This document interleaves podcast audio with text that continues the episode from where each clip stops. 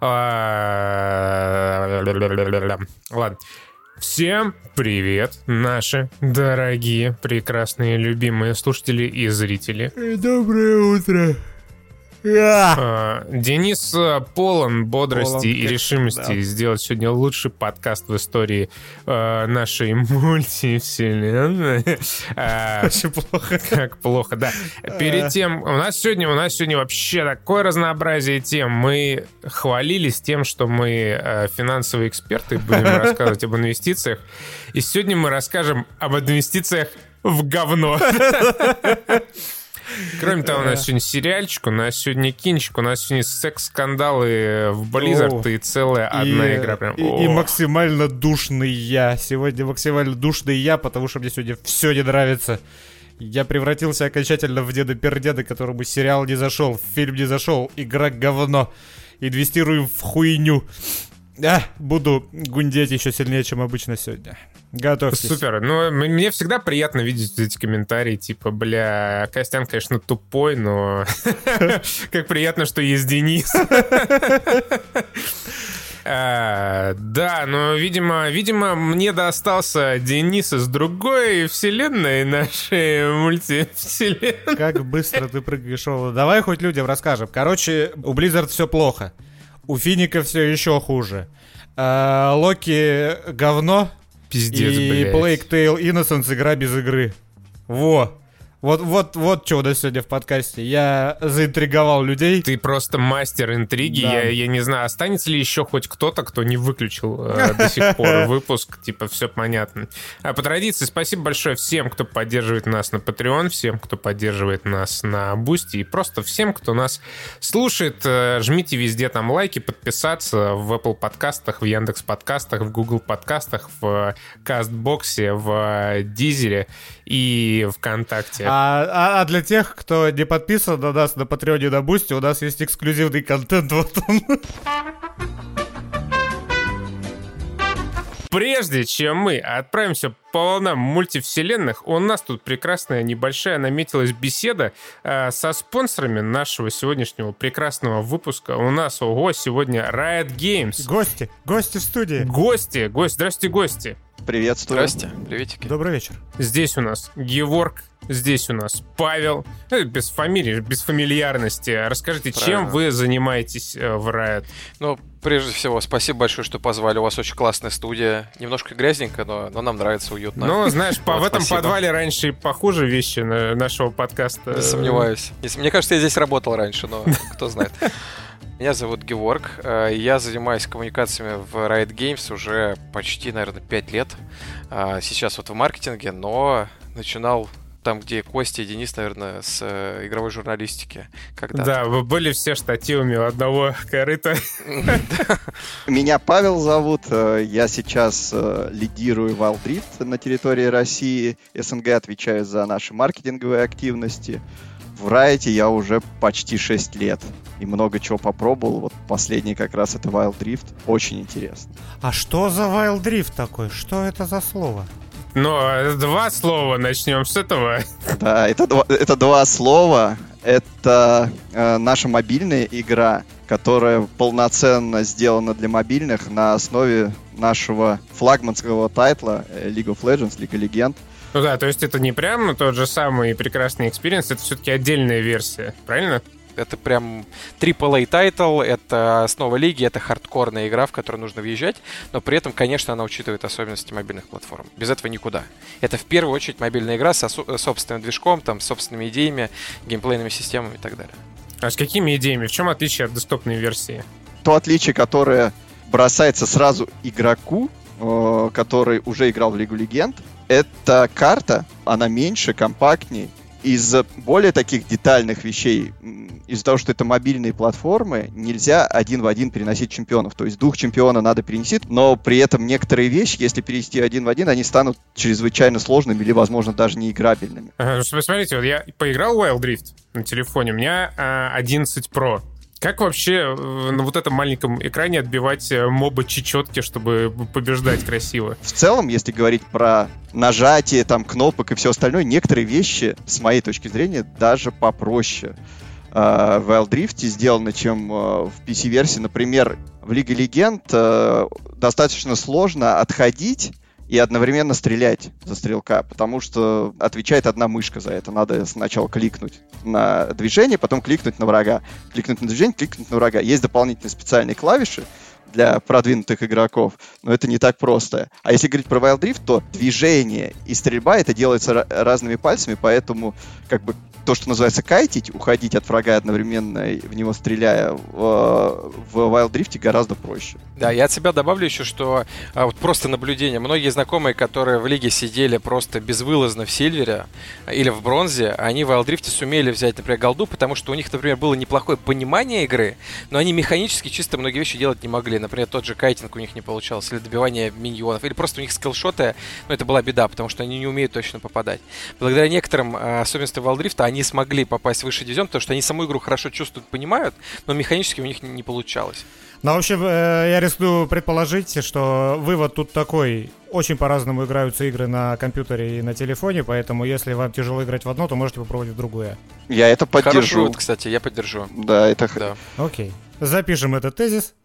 Вот мы, например, важной частью нашей аудитории были те, кто по каким-то причинам ушел из лиги. И часто эти причины связаны с образом жизни. Ну, просто у человека, например, знаю, семья появилась, а компьютер теперь негде поставить. Или там времени, например, такого, как э, когда у него целый час надо выделить. Вот на игру хорошо, в Лиге Легенд час где-то нужно выделить на PC. А сколько матч идет на телефоне? А, средний матч в районе 20 минут, получается, 20-25 да, минут. отлично, чисто в туалет сходить. Засесть можно нормально, да. Смотрите, э, мобила — это в целом довольно конкурентный рынок, там уже есть вообще все, что можно. Понятно, что у Wild Rift приставка Лига Легенд, это ну, имя само по себе большое. Но э, помимо этого, чем игра привлекательна для э, ну, нашей аудитории, например? Например, это реально глубокий моба геймплей, то есть это не, не упрощенная игра ее, с одной стороны, достаточно легко в нее войти, с другой стороны, для тех, кто любит и разбираться, и совершенствоваться, там простор просто невероятный. Также у нас э, такие вещи, как э, регулярные, прям реально регулярные обновления. Мы сейчас стараемся держать темп по поправкам баланса, что очень важно для тех игроков, которые любят мобы. Раз в две недели мы выпускаем вопрос был большой вообще, да, как вы будете конкурировать, когда рынок вроде как перенасыщен. Знаете, и да, и нет, с одной стороны, мобильных игр, правда, очень много, и ниша большая, да, в деньгах, в количестве игр. Я думаю, что вы все это знаете прекрасно. Но если вы посмотрите на те самые хардкорные, как правильно Паша сказал, AAA игры, то есть, условно, вы человек, который играл не знаю, на консолях, на ПК, и вы хотите такого уровня, во-первых, хардкорный геймплей, частые обновления, полная локализация, прекрасная оптимизация там, и так далее, и так далее, в жанре моба, как, как нам кажется, конечно, есть куда расти, и мы вот представили такую игру. И помимо всего этого, а, я бы, знаете, что хотел отметить? А, я забыл, что я хотел сказать. Неплохо. Неплохо. Это, это вполне в стиле душевного подкаста. Подождите, подождите, у меня прям, знаете, на языке, на языке был прекрасный аргумент, и он слетел. А, да, я хотел, знаете, что сказать? А, вот история, которую мы в Riot Э, у нас есть фокус на то, чтобы оверсервить нашу публику. Грубо говоря, э, наши игроки должны чувствовать, что мы их слышим и делаем, ну, там, чуть больше, чем, э, ну, принято, чем могли бы. То есть мы реально игроков стараемся слушать, добавлять то, что они просят, и люди в приятном шоке, потому что они, ну, не привыкли, что компания с ними разговаривает на одном языке. Может быть, для каких-то игр это тоже норма, но мы это выделяем, потому что знаем, что далеко не везде есть, и, на наш взгляд, это важная фича Wild Rift в, в нашем регионе. Да, Согласен. И кроме того, Wild Rift совершенно внезапно-то где можно достать? О, по ссылочке в описании, не так ли? Да, да, да, конечно, качайте. Но если что, можно скачать и просто в любом из сторов без ссылки. Да, но если вам наж... лень нажимать на ссылку, вы можете просто вбить в поиск э, Wild Rift и скачать игру. Просто напишите на почту Паша, он вам скинет Он вам пришлет бандеролью через почту России. На восьми дисках седьмой не читается. Да-да-да. Что ж, вот так вот. А, спасибо большое, Паша. Спасибо большое, Геворк, что пришли, что рассказали про вашу новую замечательную игру. Все качайте, слушаем дальше, чем мы тут бормочем. И вот мы переходим к сериалу Локи. Ну давай, Денис, поделись своей старперской болью. Что там у тебя ой, произошло внучата, с Локи? Ой, давай, внучата. Давай. Меня, а, Локи это третий э, во вселенной сериал Marvel на Disney+, снятый Диснеем, зачем-то. И вот э, три раза этого достаточно, чтобы понять, что я никогда в жизни своей больше не хочу запускать сериал от Marvel на Disney+. Этим ребятам явно не на пользу идет, что я уже говорил, я в этом третий раз убедился, увеличенный хронометраж. Сериал «Локи» идет 4 сраных часа. Экшена там, во-первых, нету совсем, то есть это не боевик. Э, собственно, WandaVision тоже не был боевиком, но там были хоть более-менее какие-то экшн-сцены изредка. Ну ладно. Э, Сокол и Зимний Солдат был в целом боевик. Их там тоже было мало, но они что-то из себя представляли. Мочня с э, э, Капитаном Америка и Курильщика, она была хорошо поставлена. Открывающая сцена, где они летали с графоном вокруг гор за вертолетом, тоже была хорошо поставлена. В Локи нету ни одной хорошо поставленной экшн-сцены, а те, что есть, их наберется минут на 8 от силы за 4 часа. И прикол в том, что эти 4 часа, которые идет сериал Локи, они бы легко уложились в полтора часа полнометражного формата. Полезной информации там ровно на полтора часа. А еще два с половиной часа переливания из пустого в порожнее идет. Я просто хочу уточнить, что это на 1 час 29 минут больше полезной информации, чем в WandaVision. Э, да, предположим. WandaVision худший сериал из этих трех. Даже Локи хоть чем-то до меня притягивал немножко, хоть изредка. Ой, у меня будильник зазвенел, пора вставать, писать подкаст. Спасибо тебе большое. Счастливый. Денис. Э.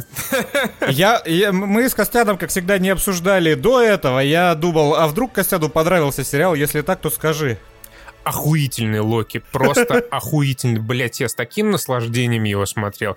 Во-первых, это, наконец-то, первый продукт Марвела, который вот прям четвертая фаза, он Локи сетапит, прям буквально, буквально сетапит, закладывает основу всей мультивселенной, которая дальше будет развиваться. То есть у него вообще есть смысл в его существовании в рамках вот этого всего э, огромного большого Марвела, в нем есть смысл. Во-вторых, э, вот это просто великолепная эстетика игры Control, которую очень явно и очевидно подсмотрели при создании сериала. Она прям сразу, сразу в самое сердечко. Ну, там немножко покрасили стены только, чтобы брутализм так не давил. Ну да, чтобы ну, меньше бетона и больше вот этого, я не знаю, арт-деко или, блядь, вот как вензелей вот этих всяких и золотого света. А, плюс местами он великолепно снят. Есть своя, а, есть свой лонгшотик один. Абсолютно как... убого снятый. Это худший лонгшот из всех, что я видел когда-либо. Почему? Потому что это Майкл Бэй. В происходящем нет абсолютно никакого смысла, нет никакой структуры. Это просто взрывы со всех сторон. Абсолютно по-убогому снятые. Это просто вброс спецэффектов. Все. Они как бы сказали, типа, ребята, а, нет, смотри, хорошо, была, был еще один лонгшот хуже, это который был в боевике с э, Джанго, как он назывался, про таблетки, которые дают суперсилы. Вот Power. там было еще более всрато, потому что там плюс к этому непонятно еще было, что происходит абсолютно, из-за того, что там стекло покрывалось изморозью. Вот здесь примерно то же самое, только ты видишь все это. Графон красивый, спору нету, графон хороший, денег вбухано в сериал дофига. Но никакой идеи за этим лонгшотом не стоит. Они просто бегут и все взрываются, и это просто Майкла Бэевская каша это Я каша. не понимаю, зачем тебе какая-то прям обязательно идея нужна, но они красиво ну, чтобы бегут, мне было зачем следить. Взрывается. Чтобы мне было следить, зачем следить. Как тебе следить есть зачем? Затем, как они бегут к самолету. Нет, э, э, это как бы просто я знаю точку, к которой они идут, но никакой идеи, понимаешь, в самой сцене нету. То есть они не бегут никак интересно. Там нету никаких интересных планов. Там они даже... Они, они бегут даже, задом наперед, например. Они даже бегут картонно. Весь экшен, который есть в фильме, он максимально картонный. Как тебе, скажи мне, хореография боев в этом фильме? Хря... Это я же читал просто в, санина. В Твиттере, в Твиттере, что... Да почему? А, да потому что это, это обычные картон. бои. Нет, это, это не необычные это не бои, санина. это картон. Санина это в Темном рыцаре, возвращение ну, темного э, рыцаря. Э, вот это, блядь, санина. Тут я согласен, конечно, это недостижимый эталон, понимаешь? Эталон санья. Но здесь это ну, недалеко ушло оттуда. Это очень неинтересные бои. Это прям... Это постановка в детском садике. Вот серьезно. Ну, я, я не знаю, они просто обычные. Мне как бы нечего добавить. Я не то чтобы защищаю бои, но они... Ну, типа, вот посмотрел этот э, э, жалкую пародию на Edge of Tomorrow, там какие-то обычные перестрелки, я смотрел... Э, не знаю, я уже даже не вспомню. Ну, короче, просто, просто, они просто есть, они просто обычные, и никакого диссонанса, они у меня там, блядь, диссонанс, сука, абсолютно лишнее слово было. Вот слушай, они обычные, наверное, для телепроекта. Потому что вот все, согласись, в этом сериале марвеловское, оно на уровень ниже, чем в полнометражках Марвел по каким-то причинам. Ну, конечно, потому что сериалы, это, они тут только разгоняются, но при этом Локи, он на два уровня выше, чем все остальное. А чем? чем Зимний солдат, и, ну, чем Биба и Боба, и чем ну, а, Ванда Я согласен, да, у Локи есть некоторое преимущество, и есть некоторая фора, потому что и WandaVision, и Биба и Боба это просто говно, вот прям. О, слушай, блин, мне нравится быть брюзжащим стариком, это вообще отлично. Я прям чувствую себя лучше с каждым, с каждым предложением. В тарелке наконец-то оказался. Блять, где бы кресло-качалка пойду? Ты видел ебало Хиддлстона? Ну, блять, это же ебало Ну, кстати, я не понял, кого играет Хиддлстон, и мне тоже кажется, что сам Хиддлстон не понимает, кого он играл, потому что... Ну, э, это не Локи. Это какая-то херь. Ну, да, давай пройдемся по говну. Давай. Я поддержу немного Дениса, чтобы ему комфортнее стало в нашем диалоге. Э, мне не понравилось... Э, в целом, как бы мне очень понравилось. Это яркое, красивое впечатление. Мне понравилось, как, э, как сериал снят. Мне понравилось, что представили вот этот мультиверс, хотя сама идея мультиверса мне не по душе. Мне понравилось, что я посмотрел это не просто так, и мне понравилось, что мне сказали, что будет дальше во вселенной Марвел. Мне не понравилось то, что Локи внезапно оказался славным, добрым парнем, и более того, вот реально просто парнем, у которого есть нож, и который может только этим ножиком кого-то тыкать-пыкать, а из сил у него только призыв пледа, чтобы с чекулей рядышком обняться под э, прекрасным покрывалком. То есть это больше не бог обмана, не злодей, не коварный ублюдок. Это просто потерявшийся э, мальчик, который наконец-то нашел смысл своей жизни, смысл своего существования и понял, как ему стать э, добрым в этом очень неприятном и неприветливом к его ранимой душе мире. Ничего ты загнул. И я, в принципе, могу это спроецировать на всех остальных актеров. И на, всех остальные, на все остальные роли. Они не, не понимают, что они играют. Им как будто не объяснили, вот серьезно. Та же самая, э, как, как, как называть это не спойлеря, хотя я думаю, уже можно спойлерить, вариант Локи. К нему у меня точно такие же претензии, абсолютно. А я вот не согласен. Мне кажется, Сильви это как раз единственный персонаж, который э, понятно, что делает, и приходит как раз вот к той точке, к которой он намеревался прийти. Это нам показали, ее определенный, ну, условно говоря, с определенным характером, с определенным бэкграундом. И э, в рамках своего персонажа она как раз двигалась вперед и действовала. Вот она пришла к этой точке, и из точки А в точку Б она пришла, но наблюдая за тем, как она туда шла, я вообще в это ни разу не поверил. Ну, потому это приключенческий сериал. Ты, я, я понимаю, не то чтобы, типа, я не хочу сказать, что это же про другое, но все-таки, ну, это приключенческое шоу, в котором есть там шесть разных эпизодов. Они э, путешествуют по разным локациям с охуительными отсылками. Вот, про Диби Купера, еще про разные события нашей вселенной. Были отсылки к самому Марвелу, к другим сериалам, к комиксам, типа вертолета, на котором написано Танос, это, короче, э, по комиксам, блядь, у него был вертолет, он реально на вот таком вертолете летал. Э, потом там был вот этот, ну, в чистилище разрушенный дом, э, как, о, господи, э, Battlefield Overwatch. Э, была выкупленная... Вот я, кстати, когда смотрел что-то предыдущее, а, вот «Сокола и Зимнего солдата», меня почему-то вот э, в памяти возник вопрос, который мне давно уже не давал покоя. Ну, я люблю обо всякой хуйне думать, которая не имеет абсолютно никакого смысла в жизни.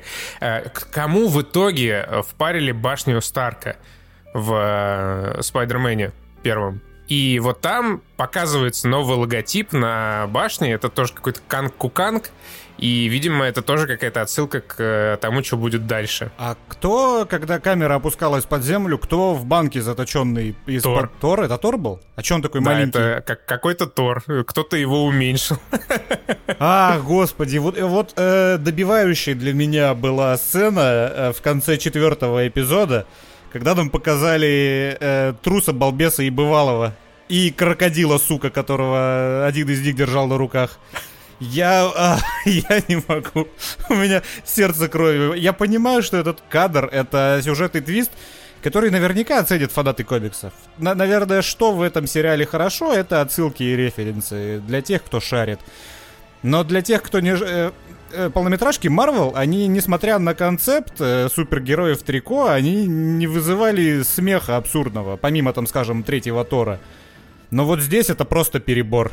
Вот это вот э, эти цветастые трико на старпере 30-х годов, это выглядит, это очень... А, это кринж. По-моему, это, Это было кринж. прикольно. Особенно с учетом того, что дед потом э, здорово им помог, прям эпично, как, блядь, Тор какой-то Вот самый настоящий. опять же- это было забавно. Про эпичность, э, вот э, самая эпичная сцена, которая должна быть вообще м, кульминацией всего, это вот эта вот схватка с финальным боссом, я про большого, который в воздухе летал, она должна быть эпичной. Там и музыка эпичная, но настолько по-дебильному все это проис- происходит. Майкл Бэй опять. Когда они идут без плана сражаться с тучей, которая ваншотит, они бросаются какими-то планами прямо на ходу, и эти планы, они не имеют никакого нахуй смысла абсолютно. Происходит просто беготня из одной стороны в другую, пока рояль из кустов не начинает голографический Асгард строить. Эта беготня, она настолько пластмассовая, она настолько э, не внушает вообще ничего, никаких эмоций, кроме кринжа, опять же. Ну что ты понимаешь, что ты смотришь Майкла Б, тебе наебашили спецэффектов. Они не продумали, как это должно работать, тебе просто вбросили спецэффекты. Типа, смотрите, какой дорогой сериал мы снимаем. При этом во всей этой сцене нету абсолютно никакого смысла. Я его зачарую, блядь, как ты зачаруешь, сука, тучу ваншотищую? Она начинает на тебя нестись, и в этот момент ты думаешь, о, сука, блядь, а надо же какое-то отвлечение сделать. И 50-летний Локи пытается бежать примерно так же, как Сэмюэль Джексон бежал в Капитанке Марвел в другую, сука, сторону от этой тучи. Ну, типа, блядь, и чё, и чё случится потом? Ты за жопу эту тучу схватишь? Какого хера? Это просто Ну с, так с за логической точки зрения пол- и схватили. Вот, вот да, в этом вот был каким-то образом. маленький планчик. Вот каким-то образом, сука, они схватили жопу за тучу. Э, тучу за жопу. Что за херня? Ну это, это просто бред какой-то, сивой Ты, кобылы. ну, ты слишком серьезно к этому относишься. Смотри, Ну, это возможно, боги, да. которые прожили тысячи лет, которые вот-вот должны осуществить свой план. Понимаешь, они, блядь, э, один Тора убил, другой там еще э, разрушил 25 других мультивселенных. Им похуй. А третий они видят крокодил. той- а третий крокодил, который откусил руку другому Локи. Они повидали уже столько дерьма на своих веках, что им просто похуй. Они увидели эту ту- тучу, она такая, блядь, я ее зачарую. Because why fucking not? И они пошли, а Том Хиддлстон достал свой трофейный меч, такой, блядь, да я его отвлеку сейчас этим мечом, потому что, ну я Локи, я участвовал во всех войнах, я Асгард просто разрушил, когда вызвал на него э, какую-то там э, монстряку страшную. Чем, чем мне вот эта тучка? Э, Это, ну, типа, это боги, и это их бо- божественное месиво. Вот просто я говорю, это воспринимается как детский сериал. Помнишь, в нашем детстве были всякие детские Так он сериалы? и есть детский. Ну, Погоди, он, он детский. Это же, ну, Марвел снимает для... Ну вот э, Civil War, он же не детский, блин. Даже, Он, даже, ну- даже третий Тор не детский, но там нету вот такого, та- там нету Слушай, вот такой ебанины. э, э, я о- о- с бесконечным уважением и любовью отношусь ко всему, что сняли братья Руссо. Помнишь особенно вот эта сцена, где...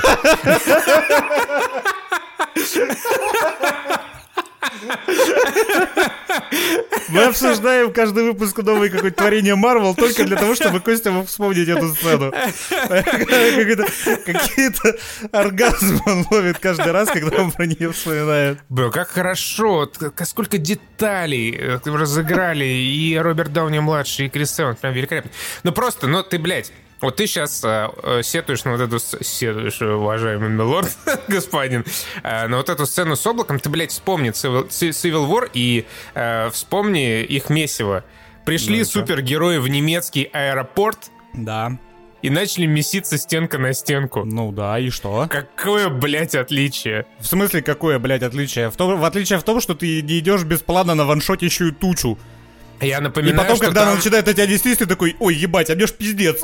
Я напоминаю, я что там был э, старина Вижен, И чё? который имба и не контрится, и который, в общем, ну, просто ничего не делал. Ну а ты, мы, как мы видели, там все в итоге контрится, и они все прекрасно об этом знали. Вижена же законтрили, законтрили. Э, очаровали его. Не Э, Самому иногда тошно от себя. Э, Другая беда, о которой я уже сказал, это то, что в этом сериале полтора часа полезной информации. Идет он 4. И поскольку экшена нету, все это Просто разговоры. И разговоры эти настолько от того унылые, что они, а, потому что они растягиваются неимоверно. Ты помнишь ту охерительно смешную веселую сцену, где Локи ему рассказывал Оуэну Уилсону, что происходит, про катаклизмы и про, про то, где они прячутся. Когда он его еду бедную насиловал на протяжении трех минут. Ты помнишь, как он насиловал его еду? Я помню. Я, не, вот я эта согласен, это кринжовая плохая сцена, она была сцена, но- растянута в шесть раз дольше, чем она должна идти. Такого не должно. Полнометражки, понимаешь, марвеловские но- себе не могут такого позволить. Они не Тарантино, они не могут написать диалоги Тарантино. Поэтому э, в полнометражках Марвел в принципе нет ненужной информации в диалогах. Они лаконичные, они короткие. Потому что если ты их растянешь в 6 раз, и полнометражки Марвел перестанут быть смотрибельными. Даже несмотря на то, что там экшена в разы больше. Э, Полнометражки Марвел, они не зря боевики. Не зря там э, треть хронометража занимает экшон. А Не, здесь погоди, они погоди, берут... погоди, погоди. Вот Да. смотри, ты, э, вот есть одна проблема, и твоя, и моя, наверное, в том, что мы вот залпом смотрим все эти сериалы. Вот ты сел, там, в два, наверное, захода, или во сколько, в два, в три. Как ты его посмотрел? Ну, я, наверное, дольше его смотрел. Но, но я тебя понял, ну, в да. целом. Мгм. И ты такой, ну, ты смотришь три часа, и, конечно, ты такой, блядь, а можно там, ну, файт какой-то, а можно так. Я смотрел по, по серии в неделю и залетал вообще прекрасно. Это 40 минут, Так это 40 минут ничего. приключения. Ну как, да, да не ничего, там же есть сюжет, а он развивается, там хорошие диалоги, они хорошо написаны. Нет. Они плохо написаны, они плохо сыграны. Они хорошо сыграны. Оуэн Они Уилсон вообще замечательный. Оуэн Вилсон единственный, да, за кем интересно наблюдать. Внезапно. То есть в в сериале, где есть Том Хиддлстон, внезапно Оуэн Вилсон самый интересный. О, он вообще хорош прям, он, э, он, Он украл заебись, это да. шоу. Он украл это шоу, я согласен. Они Он, обсуждают он какие- его украл так, как будто он станет новой черной вдовой. Ну, кстати, вот это был... А сейчас же все так можно. Теперь мультивселенная, там кто угодно может быть кем угодно. Ну, Вот, кстати, мультивселенная у меня... Я каждый раз пытаюсь э, описать вот эту вот проблему свою, и у меня каждый раз не получается, но вот здесь то же самое. Э, Мне не нравится... Мне уже не понравилось, когда в эндгейме, какой курс они взяли, то есть э, замес эндгейма в том, что там начинаются, сука, путешествия в прошлое, в параллельные вселенные, как бы говоря. И это очень сильно ломает меня как зрителя, потому что произойти может что угодно. И здесь, когда начинается вот эта мультивселенность, ты, ты, я уже перестаю следить за тем, что происходит э, осознанно, потому что я, я не могу в теории даже осознавать, по каким законам работает вот эта мультивселенная в сериале. И поэтому произойти может что угодно. Когда, вот, вот смотри, когда там они должны были умереть, они взялись за руки, и что это? Почему их нашли? Потому что сила их невероятной любви создала какой-то всплеск или что? Почему, как, почему их засекли на радарах? Как, почему двери в параллельную вселенную за их спинами появились? Это на планете когда? Да, когда рушилась звезда. Ну, Ну, планета. нет, это не сила любви, это был их э, Nexus Event. Так он же был на пороге катастрофы, а Nexus Event на пороге катастрофы, они не детектятся. Вот, вот- ну вот как работает эта херь? Не, а они, ну, как, как, как работает, блять, как мультивселенная, ебать, работает. Точно так же, как работает, когда Капитан Америка просто двумя руками берет Таноса за перчатку, нахуй, и мешает ему убить всех. Ну, Вот, вот это так понятно. это и я, работает. я смотрю на свою руку, и я понимаю, что я не смогу сжать ее в кулак, если мои пальцы кто-то держит и тянет в другую сторону. А когда два, блядь, Локи берутся за руки, и это создает какой-то всплеск силы, и джедаи прилетают на космолете к тебе из параллельной вселенной, ну как за этим следить? Это не то, чтобы прям какой-то gamebreaker для меня. Просто я говорю, что вот эта ебанина, которая и будет продолжаться, я так понимаю, в следующей фазе Марвел, она меня очень сильно напрягает. Мне, мне это не то чтобы нравится. Ну, я согласен, как бы, мне, я, не, я вообще, я уже говорил, я не, не слишком фанат всей космической вот этой истории, когда появляются какие-то ме- мегатроны и ёба капитаны Марвел, умеющие просто испепелять все одним взглядом. Мне больше по душе приземленные Но при этом истории. Стражи Галактики заебись, да? А, Стражи, ну как, мне на самом деле не особо нравится. И вот такое вот, блядь, э, внезапное э, откровение мне не особо нравится Стражи Галактики, особенно вторые. У тебя нет сердца. Первые, ну, мне больше понравились. Не, ну само И собой, да, первый шу-. Ну, шутки там мне нравятся, а в целом так не особо. А как тебе шутки в Локи? Шу- ну, местами, местами хорошие, местами Какими плохие. местами? Хоть одно место ты назовешь? Блин, конечно, не назову ты чё. У меня, блядь, память как у золотой Нет, рыбки. я тебя понимаю, да, я тоже забываю все всегда. Это я, то есть, э, ты, ты меня ни на одном фильме... Да я единственное, что вот навсегда запомнил, блядь, вы знаешь эту сцену в э, «Гражданской войне»?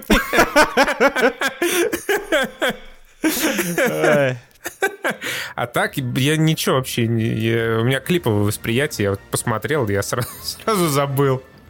Поэтому я начал э, последние недели э, себе шпаргалки готовить для подкаста, потому что я нихуя вообще не могу Ну, да. запомнить Мы с тобой стареем, как Баста, скоро уже подкаст с Пипитра вести будем. с пипитра. Да. Э, Ну, коро- не знаю, мне кажется, можно резюмировать, потому что это такое столкновение непреодолимой э, силы с э, неразрушимым э, проклятием. Проклятием, блядь, э, препятствием. Э, мне Локи вообще прям зашел как по маслу по одной серии в неделю. 40 минут прекрасно. Засетапили э, новые правила для четвертой фазы. Хорошо. Мультивселенные мне не очень нравятся, но окей, пускай будут там Канг Завоеватель, как что-нибудь будет завоевывать. Э, понравилась женская версия Локи, понравился Оуэн Уилсон, вообще прекрасный. Хиддлстон, он такой, э, он чуть больше кривлялся, мне кажется, чем Да? надо было. Да, как и все. Такой прям театральный очень. Они Вот, там э, половину хронометража, э, актеры там не то чтобы играли, они там кривлялись. Вот э, все псевдокомичные сцены, которые в фильме есть, они на кривляниях построены. Не на юморе, на кривляниях. То есть, ну, это, А, это, это да, реально подход для детей такое. 6+, мне кажется, этот сериал снят. Ну, не 6 плюс, 12 плюс, но в это просто... 16 плюс? Не, на 16 плюс это только в, в России, 12 плюс. А, окей. Ты же в курсе, да, у нас весь Марвел 16 плюс? Ну, блядь. С, А, с нашими рейтингами жа- все понятно, да. То жесточайшие произведения. Ну, я же тебе рассказывал, да, там нога и рука в Black Widow сломанные. Это, ну, это 16 Ну плюс. да, ты сегодня вот не скажешь, что Локи это, пожалуй, самый жестокий сериал Марвел? А, so far. кон- конечно, жестокий. Ты видел, как они распидорасили таймлайн? Вот, кстати, вот э, вся последняя серия, которая посвящена некому диалогу, вот э, то, с чем они... Блядь, нет, это звучит как расизм. Так, Я не блядь. хотел просто спойлерить. Короче, человек, я хотел, типа, сделать вид, что это какая-то сущность, а не человек. Но вот этот чувак мне понравился, несмотря на то, что он кривляется, но он кривляется интересно.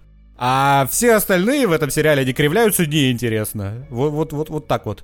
То есть, если ты э, ударяешься в какой-то абстрактный сюр, то либо ты делай это до конца, как сделал вот этот вот мужик, который играл, пиздато играл в последней серии, либо, ну, не делай этого вообще, чтобы не делать из Локи, ну, хуёки, блядь. Тут в этом сериале, опять же, в нем не Локи. В нем Локи тот, который вот вылез в бункере однажды. Вот, вот, знаешь, сразу он зашел с козыря, он зашел с козырной улыбки Локи.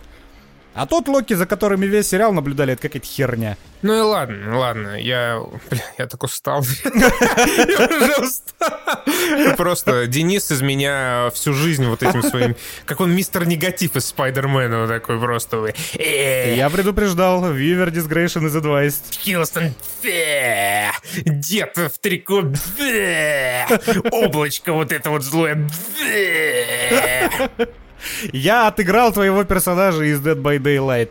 Э, б- Слушай, идея, бля, Day- Dead by... Вообще мы уже пару дней как должны были записать подкаст, ебаный Dead by Daylight просто Да. э, все карты Это спутал. новый Сидж. Так я не Это залипал да, уже да, давно в игры. да, вообще и охуительно. Покупайте, играйте, если друзья есть вообще просто. Это пожиратель времени и раздаватель хорошего настроения. Вот. Причем в прошлом подкасте две недели назад я сказал, что до этой игры хватит максимум до две недели. Прошло две недели, and here we are. Э, Да, и, и вот мы здесь кое-как выкроили время в перерыве между катками, чтобы, да, подкастик записать. У меня, кстати, началась сверлежка, я ди- дичайше извиняюсь. О, добро пожаловать в мой клуб. Да, не, не, не уверен, что смогу с этим что-то сделать, потому что прям близко То-то у меня он сегодня не сверлит, он, наверное, к тебе уехал. ко мне приехал, да. А, наше следующее кинопроизведение, перед тем, как мы перейдем же к э, играм и серьезным финансированием э, говна, Блять, The Tomorrow War, во. Э, э, Война будущего с Крисом Пратом. И здесь я сразу же возвращаюсь к Стражам Галактики. Э, Во многом мне они не очень нравятся, потому что мне не нравится, как играет Крис Пратт. Но так как э, в Страже Галактики он преимущественно ну, просто кривляется, он вписывается хорошо. Я с тобой абсолютно согласен. Это те же самые эмоции я испытывал от войны будущего. Мне ее было максимально неинтересно смотреть, и я сделал для себя вывод, что из-за Криса... Крис Пратт плохой актер. Он примерно такой же плохой актер, как э, Киану Ривз. Всеми любимый. Хорошо байтишь, чертяк, а? Давай, да. Но просто преимущество Стражей Галактики в том, что там у Криса Пратта пиздатый персонаж. Он интересный, он необычный, он юморит, и он, в принципе, ну вот, как знаешь, по энергетике, он Крису Прату, как э, человеку, как актеру, он подходит. Поэтому в Стражах Галактики за ним интересно смотреть, несмотря на то, что да, он плохой актер. Но проблема в том, что в «Войне будущего» у него неинтересный персонаж, у него в том числе отчасти драматическая роль, и смотреть за тем, как пытается серьезное ебало скривить Крис Пратт, очень больно физически. Этому прям И не да, веришь. у него настолько не получается, что ты смотришь, так... Бля, может, ты ну, про письку шутканешь там, ну, вот что-то, ну, как, типа, как вот умеешь, а не, не вот это вот, что ну, ты пытаешься. Причем я уверен, что когда вот они общаются с Иван Страховский, и камера на Крисе Прате, и он пытается скривить э, сложное лицо, и Иван Страховский на него с таким же выражением лица смотрит, типа, ты заебал. Ну напрягись немного. Ивон Страховский, это прям вообще она звездочка э, Tomorrow War, ну, насколько это возможно в фильме. Ну, потому что у нее тоже роль ничего из себя не представляет. Но как бы, но Персонаж. вот э, насколько можно было его хорошо отыграть, она отыграла. Ну, по порядку, я открываю свою подсказку. Значит, что такое Tomorrow War? Это э, фильм что-то в духе э, симбиоза Звездного десанта и грани будущего от э, Амазона. Э, э, изначальная идея которого прикольно, значит, из будущего приходят э, некоторые люди, такие говорят, слушайте, мы тут из будущего, там вообще капец война с инопланетянами, нам срочно нужны рекруты в прошлом, то есть в вашем времени. И все такие, типа, ну, конечно, да, э, ни- ни- никаких вопросов у нас не возникает, мировое сообщество отправляет сначала всех военных на 30 лет вперед, а затем, когда э, военных не остается, они отправляют туда гражданских, и в какой-то момент э, Крис Пратт, бывший, конечно же, э, морпех, э, вообще ученый, одаренный, тоже получает повестку в будущее. Не такой одаренный, как 12-летний школьник, Но не да. как оказалось в дальнейшем. А причем фильм, он, э, я на самом деле довольно позитивно был к нему изначально настроен. Я ну, тоже. типа кинчик и кинчик, боевик Да. супер, все, что мне нравится. Но вот э, уже с порога начинается какого-то кринжа, с вот этой, блядь, шутки про тунца натянутой. И прям, И вот все диалоги с дочкой, они такие, ну, у него там дочка по сюжету, ради которой все, он все делает, э, и э, прям, блядь, вот, но там есть э, Джей Кей Симмонс, Тут, блядь, мое уважение, да. Блять, ты про то, как он Свои накачан? 154 года, да, он накачан просто, блядь, как Крис Это Хемсворт. просто пиздец. Это прям вообще. И причем, ну, главные герои, это, ну, условно говоря, Крис Пратт и позже его Батяня, это такие вот э, максимально тепличные герои. То есть Кри- э, Крис Пратт играет э, ёба-биолога, у которого блестящее военное прошлое. Батя у него ёба-инженер, который имеет доступ, условно говоря, там, к черному рынку, очень непонятно, чем занимается, но э, чем-то, что может тебе помочь абсолютно в любой ситуации. У него есть шкафчик с МакГаффинами. Да, у него есть шкафчик, в котором найдется все. Просто шкаф, э, дверка в Нарнию. И э, вот по сюжету... э, Сука, блядский сосед. По сюжету, значит, Крис Пратт и еще э, несколько, наверное, десятков или сотен таких же цивилианов отправляются в будущее, э, Покупаться После в чего бассейне. происходит ровно, да, ровно одна прикольная сцена. У них там э, не, не задается с посадкой. Это, кстати, было в трейлере, это не спойлер. И они там падают с неба, кто в бассейн, кто разъебывается. Ну, в общем, короче, не очень получается.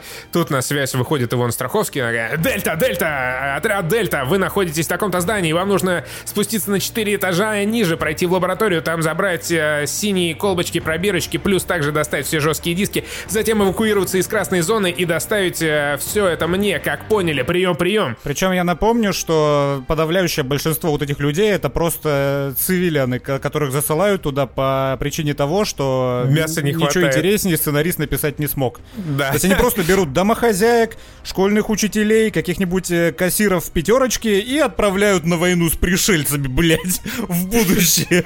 То есть, если бы этот фильм был хоть чуть-чуть реалистичным, скорее всего, они бы даже не смогли спуститься в эту лабораторию. Половина там бы доломала оставшиеся ноги, вторая половина там прострелила бы себе колени из оружия. И я думаю, они бы на самом деле, они бы даже не нашли эту лабораторию, они бы такие... что? Спуститься на три этажа? А где здесь лестница? А почему лифт не работает? Да. Они или дошли бы до лаборатории такие, типа, блядь, а как выглядит жесткий диск? А как его достать? Не, вы просто представьте, достать жесткий диск. Это же на самом деле не такая тривиальная задача, как может показаться. Типа, блядь, э, извлеките SSD э, NVE и NME. Что? Да, да, особенно это, если прям в корпусе все такие старушки стоят там с этими, э, ка- кассирши, бухгалтерши, давно умершие уже внутри, такие типа, и что я с этим буду делать, как я достану?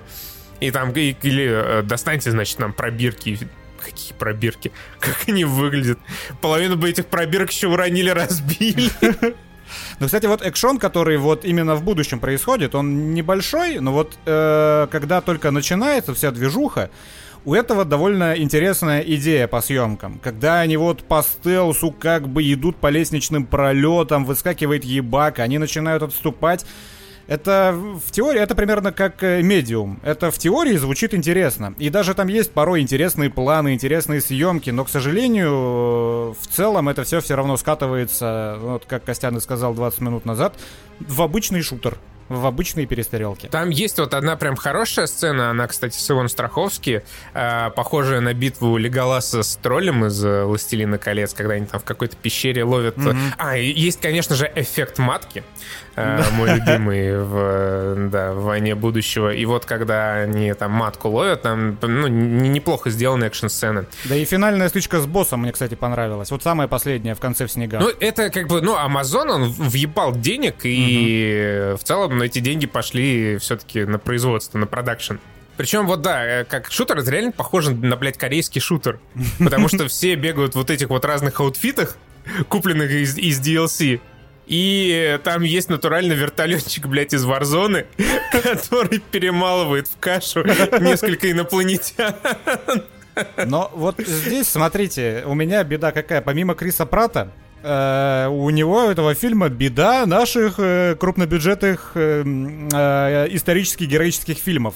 Все в итоге сводится к «я сражаюсь за семью». И несмотря на то, что вот этот концепт «я сражаюсь за семью», его можно, тем более в э, условиях путешествий во времени, было вывернуть как-то интересно, но во второй половине фильма его, к сожалению, интересно не выворачивают вообще никак. Никаких вот этих последствий, взаимосвязи между, вот, знаете, прошлым и будущим, когда ты меняешь что-то, меняется что-то, или хотя бы нечто отдаленно напоминающее вот этот концепт, в фильме нету. Ты просто перестреливался в будущем, там что-то произошло, ты вернулся в настоящее, и ты вместо того, чтобы как-то использовать э, вот, вот, вот эту вот систему путешествия во времени, ты просто идешь и стреляешься точно так же с пришельцами в другом месте в настоящем. Ну, э, это есть, просто да, здесь нет слитая никаких- идея, мне кажется. А э, там они сразу себе стелят соломку, такие, о-о-о-о-о, что никаких там эффектов убитых дедушек, ни мультивселенных, ничего, все. Время — это река. Мы находимся на одной точке, вы находитесь на другой. Их разделяет 30 лет, и никак иначе здесь ничего не сделать. Мы технологию еще не до конца изучили. Вот вы в понедельник отправляетесь на 30 лет вперед, вы э, через 30 лет в будущем неделю проводите, сражаясь с монстрами, и ровно через 7 дней вот в своем прошлом вы возвращаетесь. То есть все только 30 лет нас разделяют, и никак иначе. Но я к тому, что вот там, например, они в будущем, когда говорили, и там прозвучала фраза, что ты нас бросил и ушел, не сказав ни слова. Когда мы возвращаемся в настоящее, это какой-то вес должно иметь. Это, ну, возможно, окажется, что он ушел, бросил семью, чтобы там не подставлять их для чего-то. Или он ушел, чтобы в одиночестве, чтобы его никто не отвлекал, искать э, решение проблемы какой-то. Типа в лаборатории замкнулся на 15 лет. Или типа того. Но эта фраза, она проброшена в сюжет только для того, чтобы он вернулся и такой... Все ради семьи, я никогда так не поступлю. Причем не рассказано, почему он так изначально поступил. почему- ну, ты- ну, это чисто мотивационный вброс из пожара. Вот один в один. Из нашего фильма «Пожар» или из нашего фильма «Движение вверх». Он такой, все ради. Все ради сына, за себя и за Сашку. Ну, то же самое. Это просто не... Ну, это слитый концепт, мне кажется. Это ну да, это, в этом даже нет никакого концепта, потому что, ну, тема путешествия во времени, она себя абсолютно никак не раскрывает. Вот э, и тем более, опять же, я все за эту семью. Вот есть «Грань будущего». «Грань будущего» — охуенный фильм. Но там, смотрите, у тебя мотивация и какая-то привязанность, она не возникает на ровном месте, название которому «семья». То есть в этом фильме как? У тебя есть семья, ты ее по умолчанию должен любить. Поэтому ты ее любишь, и поэтому ради нее ты бросаешься в пекло. В «Грани будущего» этого не было. Там эту привязанность нужно было художественным способом создать между Томом Крузом и Эмили Блант. Чтобы ты в это поверил, что да, вот э, э, ради чего все происходит. А здесь э, сценаристы стели себе такую солому, в которой ничего художественными способами кинематографичными объяснять не нужно. Нужно просто сказать слово «семья». Это какой-то форсаж, блин. Ну, вот Это типа аналог того, э, да, это- межгалактического межвременного форсажа. Это, это форсаж, который опередил свое время. Я думаю, Доминик Пидоретто еще дойдет до путешествий межпространственных временных. Ну, когда там будут получены все необходимые согласия, и пыль уляжется, он вернется в прошлое, чтобы спасти этого Брайана. Да, когда технологии дойдут до того, чтобы можно было О'Коннора показывать О'Коннором, и это не выглядело как дешевый дипфейк, тогда они это сделают наверняка. Я еще, знаешь, меня что-то, блядь, пиздец, я больше всего угорнул а, с момента, это да, вот, что мне точно понравилось, когда они, значит, э, в самом начале по стелсу заходят в это здание, такие типа, блядь, ты налево, ты направо, следуй за мной, смотри налево, проверь, что там в коридоре, и Крис Пратт такой идет в напряженном молчании, включает фонарик, ну, типа, как включается фонарик? Просто чик, щелчок, и свет появляется. Но только не в этом фильме. Он нажимает на кнопку, и фонарик такой просто... С каким-то... Ну, типа, режиссер, видимо, сидел на монтаже каком-то предфинальном, и ему не понравилось, что... Ну, как-то слишком тихо. Он такой, блядь, ну, не знаю, фонарик он включает, добавьте сюда звуковой эффект. И у него спрашивают звуки, звуковики, типа, какой эффект добавить? Он такой, да. Все, блядь, какие все. есть. Ну, это будущее, это технологии Ну, это будущее, да, там же не просто фонарики, там супер фонарики. А как-то выглядел жесткий диск? Он был жестким диском из будущего, или там просто они А достали да, какой-нибудь там флоппи дискету? никогда не показывают. А, не Эти показывали? жесткие диски, даже непонятно, взяли они их или нет. Я просто, вот, чтобы вы понимали, насколько интересен этот фильм, ну, по крайней мере, для меня, я его начал смотреть, посмотрел половину, ну и выключил. И я вспомнил о том, что я его не досмотрел только через неделю. Вот настолько мне было интересно, чем он кончится. Ну, он правда, он какой-то еще вот э, э, будущее, оно какое-то не футуристичное. Вот. Так Ну, там- кроме фонарика, конечно. Да, та- там не сильно будущее, там сколько, 30 лет вперед? Ну, 30 лет, ну, 30 лет это 30 лет, извините меня. Это не важно, понимаешь, не важно, должно быть интересно. Ну, Должно быть вот такое видное будущее, чтобы, ну, зритель понимал, что вот это да, это, ну, уже, уже не, тут это не там. Я, я просто вспомнил, вот помнишь э, первый Blade Runner? И в первом Blade Runner, по-моему, действие происходит чуть ли не в 21 году, да? То есть там типа Да, 2019... Ну вот э, сколько он был снят? 30 лет назад? Э, вот как себе представлял 30, до 30 лет вперед Ридли Скотт, ну или там автор книги? Или, кстати, книга намного старее. Ну, короче, то, что Книга показано в первом Blade Runner, это нихуя не да. наша действительность в 2019 году. Не настолько быстро видоизменяется быт и архитектура. Ну, типа, да, как, конечно же, «Война будущего», она более реалистична, наверное, в этом плане. Ну, там, типа, ТикТок добавили. Вот это Через 30 лет наше будущее. Новая социальная сеть. Э, Еще, блядь, вот дико раздражают там ванлайнеры. Они просто отовсюду и везде у каждого во рту вот это типа «Мы лишь еда, а они чертовски голодные». Вот это вот э, очень-очень, Ну, очень, И вот это, конечно, логическая составляющая да, как бы детективного сюжета, когда они пытаются понять, что ж произошло-то и как нам из этого выкрутиться.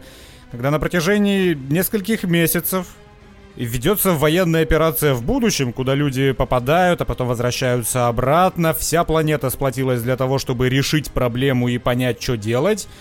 И в итоге эту проблему решает 12-летний школьник, который много читал про вулканы. Чё, блядь? Ну вот Не, вообще, чё, в блядь? целом, эта проблема, она же не решалась вообще. То есть смысл был в чем? А, На протяжении, ну, вот каких-то там месяцев э, забрасывали, выбрасывали в будущее людей, они просто возвращались после того, как повоевали, Ну И вот всё. это и странно. Это и странно, Да, что то есть- никто туда не заслал вояк, ну, что, чтобы достать там ДНК. Они же в итоге по какому-то блядскому клыку, который все это время висел на шее у одного из э, вот этих вот э, добровольцев, решили ситуацию. То есть он есть, с да, этим никто- клыком возра- Его даже никто не осматривал по возвращении. И такие, что у тебя там висит? Да, блядь, у тигра зуб спиздил. Ну, что? То есть, за э, что такое? Это же, ну, это же тоже должно создавать, ну, по идее, какие-то анахронизмы. Ну, то есть ты возвращаешься там со слитком золота, блядь, из будущего. Там, причем там это даже проговаривается, ну, так, вскользь, типа, э, почему отправляют только тех, кто 40 плюс туда, а оттуда прислали только тех, кто там чуть-чуть за 20 ушел. Типа, чтобы не возникло никаких парадоксов. При этом люди возвращаются с предметами из будущего, и, ну, э, ни- ничего, никаких проблем. Ну, блядь, ну, типа, не, не то чтобы я прям слишком доебываюсь до логики, но хотя бы, ну, ради того, чтобы интересно было смотреть, можно было, ну, навалить каких-нибудь интересных нюансов. Глобальная проблема для меня, как для зрителя, конечно же, не в логике, а в совокупности всего остального. Но, но это просто не очень интересно. Это такой программный боевик. Это, это простой сюжет, который не пытается даже как-то развить концепт, в условиях которого он написан. И это такой же простой экшон, в который вбухано просто много денег. Ну, это то же самое, что с Локи. Мы вбухали туда много бабла, а много усилий человеческих мы туда не вбухивали. Вот так вот. Не знаю, это я так подытожил. Ну, Это, это хорошее подытоживание, я согласен. И что, да что у нас дальше будет? Э, Наверное, к скандалам мы в конце перейдем. Plague Ну да, Plague. Tale, э, раз- сначала вот с, с Plague покончим. В общем, Plague Tale э, очередная новинка 2021 века, которую мы э, решили на Ниве, ну вот это своей э, экзистенциального кризиса изучить. Зря. А, не зря, мне понравилось. Понравилось, знаешь, вот как игра, которую ты прошел, ок, и все, и больше никогда о ней не вспоминал. Вот, вот так она мне понравилась. Там хорошая музыка. Э, Я играл, кстати, на французском языке, как Я э, тоже. советовали мне в Егенторнетах. Очень живописные локации, но да, в, э, в- в игре нет абсолютно никакого геймплея. В игре нет игры. Там полторы механики есть, но они такие, как в самых примитивных играх для телефона. Да, абсолютно согласен. Наверное, самое основное вообще, что можно сказать, это про порт на PlayStation 5, потому что сначала я скачал э, Plague Tale э, по подписке PS Plus, когда как раз игру прокачали для PlayStation 5. Ты не, не пробовал на PS5? Нет, конечно. Я У нас же, да, у нас же. Денис теперь э, обладатель счастливой PlayStation 5. А, да. Я ее так не раз... Ну, я запустил ее один раз, чтобы все обновления скачались. И потом э, ДБД. Ну, типа, зачем мне PlayStation 5, когда у меня есть Dead by Daylight? Вообще нахуй эту коробку. Просто добро пожаловать в Next Gen. Открыли для себя игру 2014 года. Более того, я себе еще и 4К монитор купил под PlayStation 5, и все равно ни разу не запустил ничего.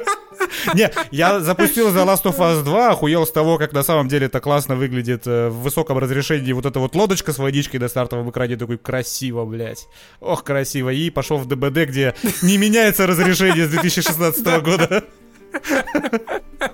Просто, блядь, будущее прекрасно. Именно для этого я собрал себе компьютер за бесконечно бешеные деньги, Чтобы чтобы... на Локи в 60 FPS играть.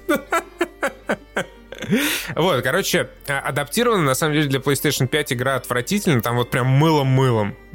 Там, очевидно, какой-то шахматный вот этот рендеринг, который делает э, 4К из э, более низкого разрешения, и, судя по Из всему... 320p. И, судя по всему, да, это разрешение 320p или типа того, потому что, ну, прям невозможно играть.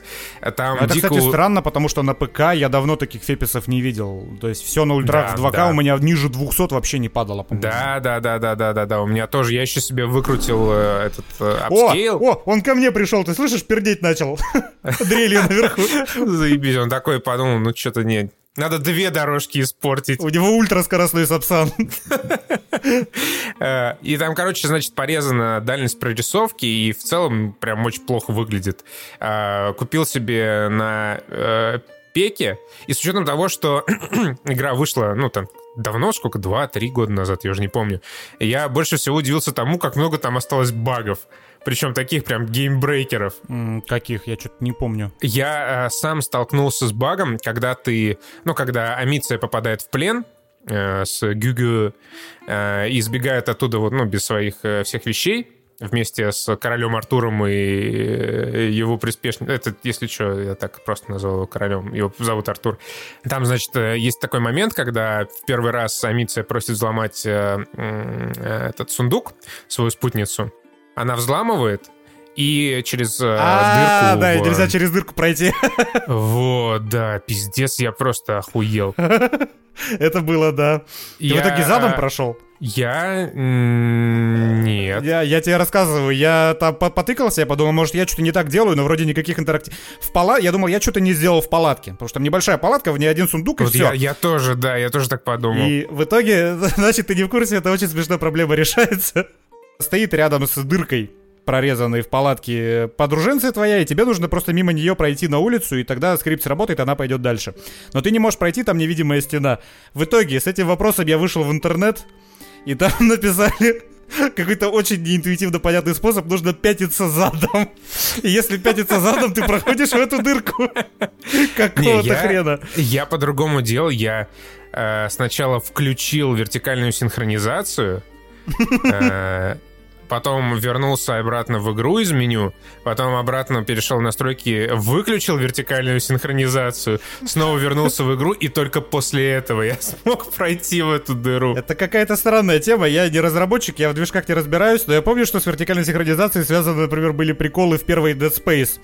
Если ты выключаешь вертикальную синхронизацию, то трупы, которые ты за собой оставляешь, начинают ебашить во все стороны. Они извиваются, как какой-то рэгдолл на спидах. Но если ты включаешь вертикальную синхронизацию, этот баг пропадает, но она принудительно в 30 FPS. То есть она только на 30 синхронизируется, какой бы у тебя ни был монитор. Что это за проблема с движком такая, я не понимаю. Я, я вообще не представляю. Я вспомнил еще один баг, из-за которого я, сука, умер. Ты замечал, что ты, если подбегаешь к, ну, каким-то небольшим возвышенностям, на которые можно запрыгнуть, таким вертикальным, ну, типа уступ, то если ты не дождался, пока появится клавиша прыжок, а просто подбежал, нажал вперед и прыжок, то она отскакивает назад зачем-то. Да, да, да. и да, вот да, я, да, когда да. вот э, когда ты вернулся в отчий дом, и там, где куча крыс, я из-за этого, сука, умер, мне пришлось начинать уровень заново. Потому что сзади меня геймдизайнер поставил обрыв вниз. А, не обрыв вниз, он поставил там темное место, и там кишат крысы. То есть я подбежал, бежал 5 минут, блин. Все зачищал, собирал все предметы, подбежал к уступу, автоматически нажал пробел, чтобы запрыгнуть. Эта дура вместо этого отпрыгнула назад прямо в крысы, и они ее съели. Нет, там багов на самом деле просто тьма. И вот, например, следующий, ну, тоже связан с этим частично. Когда я шел к замку этого, что-то, короче, знахаря, лекаря, где там потом они себе базу сделали. Там, значит, э, гром гремел, и когда он гремел, крысы прятались. Помнишь такое? Да. И вот, э, ну, в конце, естественно, там э, был заборчик, через который всем надо было перелезть, э, четверым персонажам, включая Амицию, героиню, за которую ты играешь. И вот в самый последний момент, когда я уже подбежал к этому заборчику и должен был, видимо, перелезть, я что-то на меня напали крысы, но я отстрелялся в них бомбой. Там можно, если на тебя нападают, и у тебя есть соответствующий предмет, законтрить. Скажем так, заточку Джоэла вставить в крыс. Да, да, да, да, да. Я кинул бомбу, все крысы сгорели, но я уже не мог перебраться через э, этот забор. Все, действие было заблокировано. Ну да, Видимо, согласен, потому что, такое. типа, я там последний, наверное. Игра не предусмотрела такой вариант. Да, и там просто очень много таких моментов, как, э, в- как, э, мне, мне в целом очень понравилась атмосфера, мне понравился сюжет, персонажи понравились. Такой лайтовенький Last of Us. А Такой ты прям совсем. проникся, ну вот коммуникации перс... Блять, заткнись на. Э, Вот не, не особо, не особо проникся, потому что все очень простенькие такие диалоги, ситуативные у них Вот в основном. именно, да. Это для меня тоже стало отталкивающим моментом, потому что, ну, я вот не могу сформулировать для себя, я не могу докопаться до первопричины проблемы. Да захлопни дрель свою. Но я тебе, я, я, наверное, смогу тебе ее сформулировать, потому что персонажи, они никак не раскрываются. Вот да, вот казалось бы, они говорят, они постоянно ведут какой-то диалог, они что-то рассказывают, они, ну, как-то, ре- ну, вот, вот казалось бы, игра написана, прописана, но почему-то не работает. Я вот не знаю почему, я не могу понять. Я думаю, может потому, что я играл на французском. Если я еще раз услышу, блядь, цесас... Как, что там они? А, фраза э, «кескюсе», она прозвучала чаще, чем «give me a hand» в играх от Naughty Dog всех вместе взятых. Я уже просто не могу, у меня нервный тик начинался, когда я в 50-й раз за полчаса слышу «кескюсе». Нет, это дело в, в самой сути диалогов, они такие, ну, просто ситуативные, они не особо раскрывают персонажей. Но, что в этой игре не работает, это основная причина. Я прошел эту игру за один день. Но, Не потому, что я очень быстро понял, что она супер интересная, а потому что я очень быстро понял в игре, что этот пластырь нужно оторвать разом быстро. Смотрите, какая беда. Это идеальная игра для Ютуба. Потому что в нее вообще нету смысла играть. В ее можно просто смотреть. Э, даже в шутере, в простейшем шутере, в Думе 16 года, у тебя есть вариативность. Это вариативная игра. Она заключается хотя бы в том, какого врага и из какой пушки ты первым убьешь, а от какого вправо побежишь. Вот это не РПГ, нету ветвистых диалогов, но ты чувствуешь, что ты играешь. Это вариативность. Э, в этом и есть смысл геймплея, в этом и есть смысл видеоигры. За редкими, очень редкими исключениями здесь нету геймплея, потому что все, что ты делаешь в этой игре, оно выглядит как? Ты идешь по коридору, и перед тобой появляется враг. У тебя нету выбора, что с ним сделать. Ты ему должен ему автонаведением прицелиться в голову определенной обилкой и нажать определенную клавишу. Все. У тебя в принципе нету выбора, что делать дальше.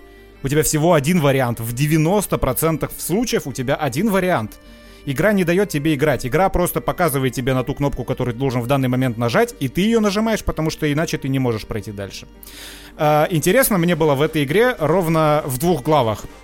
Это когда мы попадали в город, Потому что там архи- интересная архитектура, интересный дизайн, интересная, ну вот, собственно... В самом начале, да? Нет, не в самом начале, в город, когда ты попадаешь, когда ты в университет а, идешь. Да, да, да. Потому да, что да. там вот э, по этому городу внезапно интересно ходить. Тебе есть куда свернуть, тебе есть где пройти. Там они немножко навернули вариативность. Есть секретики, которые поискать, которые полезные. Притом в этой игре есть прокачка, тут побольше каких-то псевдоинтерактивных вещей, чем было в медиуме, например. Помните, медиум? Медиум это вообще, говорили. это просто нахуй. Вот это немножко получше медиума, но, к сожалению, немножко получше. И второй момент, когда игра мне наконец-то дала поиграть, это последняя глава, когда, ну, начался реальный геймплей, uh-huh, когда у тебя uh-huh. есть э, ультимативная обилка, у тебя есть несколько видов э, стрелкового оружия, и на те, э, перед тобой есть много врагов. Вот там буквально впервые полноценно тебе дают поиграть.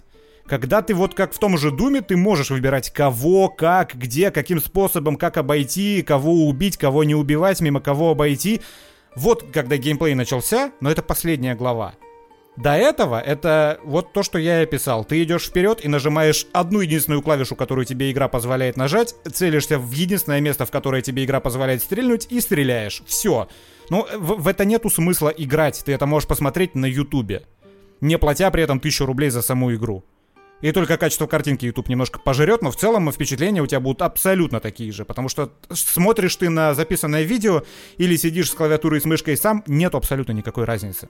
И меня добило, максимально добило вот э, та глава, как бы не спойлеря, когда у тебя стелс и нету ни одной обилки это вот прям это квинтэссенция стелс-эпизодов в Call of Duty. Ты можешь идти по одному единственному маршруту, обходя единственно возможным способом врагов, которые просто перемещаются из одной точки в другую, как бы патрулируют. И это занимает гребаных 20 минут. И у, te, у тебя вот даже рогатки твоей нету, э, пардон, прощи, которые ты мог бы куда-то кинуть камень, чтобы отвлечь вообще ни хера. Ты просто в приседе 20 минут ползешь по заранее запланированному разработчиками маршруту, и ты не можешь сдвинуться ни на шаг вправо, ни на шаг влево. Это полное говно. Вот, вот там я просто уже вены тебе готов был скрывать слава богу, до конца оставалось недолго. Ну да, э, такая, ну, видно, что э, не, не очень дорогая игра, видимо, нельзя было затягивать разработку, и решили вот сменеджить так, чтобы это было условно-сюжетное приключение, и, может быть, даже можно было бы э, простить вот это вот полное отсутствие э, геймплея, если бы вот дожали диалоги, если бы дожали режиссуру и сам сюжет. Потому что завязка вообще прикольная. Это псевдосредневековье, там 1348, по-моему, год. Да, там упоминаются плантагенеты, король Филипп, то есть, ну, вообще, для плантагенеты я такой, о, бля, Плантагенет, вы меня триггернули. Э, играете за приятную девушку Амицию, она бежит со своим братом, брату надо помочь, за братом охотится, охотится Инквизиция, вот эти вот все чумные крысы, такие тоже на самом Nobody деле... Nobody expect the Spanish Inquisition. вот эти крысы, они, конечно, больше э, внушали в трейлерах, когда не было видно, как именно ведет себя эта толпа крыс. Но в целом тут тоже, ну, хорошая фича, прикольная. Есть э, интересные механики, связанные с тем, чтобы вот э, с этой ордой крыс как-то взаимодействовать, ее там прогонять, э, уничтожать. Но держим в голове, что, опять же, несмотря на обилие механик, каждой конкретной ситуации тебе действенна лишь одна. От силы две в некоторых эпизодах. То есть как бы механики есть, но свободы выбора этих механик в геймплее у тебя нету. Да, ты просто вот подходишь э, к точке А, тебе надо в точку Б, у тебя максимально вот простой, понятный маршрут вперед, и на этом маршруте тебе несколько таких условных чекпоинтов расставляют, где ты должен совершить ровно одно какое-то действие. Иногда там бывает такая супер слабая вариативность э, в сражениях с людьми, ну знаешь, когда можно там мимо мимо проползти, а не драться с ними, отвлечь там налево, а не направо, но это просто, ну, это полная ерунда. Ну, это входит вот в те вот 10% хоть какого-никакого да, да, да. геймплея. Чаще всего такого выбора нет у тебя. Плюс игру еще можно, на самом деле, спидранить, и она вот в эти моменты очень сильно ломается. Ну, в какой-то момент я просто заебался ползти, Прям, ну, одно и то же, ну, правда, заебало. И один уровень я просто пробежал, вот прям насквозь, взял и пробежал даже никуда не сворачивая, никого не отвлекая, просто вот пробежал от начала и до конца, когда там по полям каким-то с Гюго э, шел. Да, да, да. Второй раз э, просто игра начала дичайше боговать, когда я, ну, мне не получилось заспидранить, пришлось вступить в бой, и тут просто полная вакханалия началась. Например, я подбежал к чуваку сзади, у меня была с собой вот эта усыпляющая граната, я там скрафтил, вернее, что там она, э, пакет с хлороформом. Э, и он как бы увидел меня, я уже нажал кнопку, но сработал скрипт, он меня увидел, развернулся ко мне, и в этот момент э, Амиция просто перешла к нему за спину, пока он бездумно стоял, и усыпила его. И я уж все не вспомню, но таких вот э, моментов было довольно много. То есть игра, она вот она вот предельно, предельно сосредото... сосредотачивает вас на том, что вы шли по рельсам, которые предусмотрены, и ни в коем случае не быстрее, не медленнее, ни влево, ни вправо, вот, вот как э, надо, вот чтобы так прямо и шли. В целом, э, ощущения остались довольно приятные. Мне, правда, понравилась и эстетика, и история, и, и временной период интересно выбрали. Очень надеюсь, что во второй части, которую уже анонсировали на конференции Microsoft... Ей дадут лук, наконец-то, потому что да, раскручивать эту лук. Прощу — это страшное дело. По три минуты она раскручивается. Да, потому что, ну, все, все равно, все равно все пришло к тому, что и дали кучу снарядов, к тому, что и надо убивать. Ну, то есть, ну все, можно уже давать ей оружие. Потому что, ну, я, я так понимаю, изначально концептуально предполагалось, что Амиция, ну, такая вот хрупкая девушка, э, дочь, э, значит, э, знатных э, родителей, и даже как если она вот изредка убивает, то это прям целое событие, убивать она не должна, но все приходит к тому, что у нее, блядь, там взрывающиеся снаряды, ядовитые снаряды, просто абсолютно все в эту прощу ее засовывается. Случился некоторый Tomb Raider 2013, когда она первого врага убила и такая, я убила человека. A few minutes later она разносит ёбла все вообще вокруг. Такое, да, просто Рэмбо с прощай, особенно прокачать ее, если ты просто как, как блядь, пулеметом начинаешь хуярить во все стороны. Э, вот все, надо дать ей оружие и не, не мучиться. Я вот такой вот э, вывод сделал, сформулировал его так. Э, Plague Tale Innocence это, ну, оно, это приятное, приятненькое произведение, но это очень хуевая игра. Как игра, это вообще не игра. Можете посмотреть на ютубе. Ну да, либо прям по скидочке или бесплатно на PlayStation, э, когда вот совсем... Когда вы уже проиграли 200 часов в Dead by Daylight, и все, снова вот нечего делать. Plague Tale нормально. Такая атмосферная игра, свое настроение она дарит и держит. Желаю успехов творческих команде создателей. И раз уж мы это об успехах команд О. различных. О, мы переходим к Blizzard. Blizzard а, блядь, тут... я думал, физика подводка а, такая нет, была. я думаю, ну, инвестиции ну, напоследок. Blizzard, не знаю, мне что-то э, прям... Blizzard тоже про инвестиции. Ты видел график? Ой, покатилась дороженька, как сноубордист. Ну, ты... Нет, график тут такой, как и должен быть. Как бы скандалы скандалами. Понятно, что покатилась вниз, но как только Бобби Котик выкатывает свои квартальные отчеты, все возвращается э, в привычное состояние. Все инвесторы, как на том меме, где чувак чувак разбрасывает листки бумаги, а потом такой, ну, блядь, мне еще как бы деньги да, получается. Да, это... абсолютно так. Я вчера закупился и сегодня очень радуюсь этому. А что? А, ну ладно. Не, я думаю, еще попадает немножко. Еще не все успели попаниковать, мне кажется. Я думаю, сейчас уже... Ладно, ладно. э, э, не будем давать... э, Финансовых советов, два, советов, два дебила да, тут, блядь. сейчас, блядь, Уоррена люди- Баффета из себя корчат. Люди накупят, потом мы будем с Кириллом Дорониным на одной параше сидеть. Короче, значит, что произошло э, с Blizzard? Калифорнийский департамент трудоустройства подал иск против Activision Blizzard 22 июля э, по результатам своего двухлетнего расследования. Что входило в это расследование? Э, Там было абсолютно все, что мы любим. Домогательство к женщинам, занижение заработной платы э, женщинам и сложность с получением повышения для женщин, в том числе э, связанная с тем, что женщины могут забеременеть, а это вот эти декреты, очень все сложно, и, в общем, э, женщины не люди. Это, э, если что, юмористическая зарисовка, а не мое мнение. А, В том числе вскрылся даже по результатам этого расследования ужасный эпизод, когда сотрудница покончила с собой э, во время командировки. И по мнению агентства э, Калифорнийского департамента трудоустройства, это произошло из-за того, что она, ну, ее домогались и издевались над ней, рассылая личные фотографии там, с каких-то вечеринок. Но сначала Activision Blizzard решила взять ситуацию под свой контроль и просто скомпрометировать э, это расследование. Написали, это просто отвратительно то, что этот департамент сделал. Они притянули сюда историю с суицидом. Это вообще не имеет никакого отношения. Мы давно в курсе наших проблем. Вопросик на контроле. Все будет ок, а этим э, мерзким э, департаментам лучше вообще подумать над своим поведением. И вообще из-за вот этих всех бюрократов различные предприятия покидают э, Калифорнию. Такие типа, а? Угадайте, кто скоро налоги не будет платить. Но э, прилетело откуда, наверное, не ждали. Судя по всему, э, в Blizzard действительно хватало проблем подобного толка, потому что первыми отреагировали на официальное заявление Activision Blizzard, кто бы вы думали, сами сотрудники Blizzard которые такие типа, да вы охуели, Э, ваш ответ, ответ начальства руководства просто отвратителен, есть э, реальные проблемы, а нас тут держат за скот, э, женщин не уважают, и вообще э, мы 24 июля не выйдем на работу в знак протеста. И дальше понеслось. Причем понеслось очень хорошо. И вообще, на самом деле, я за мир во всем мире, я за то, чтобы всем было хорошо и комфортно работалось. Э, Но я вот, знаешь, не могу без злорадства легкого читать все эти новости. Не потому, что, ну, кому-то плохо.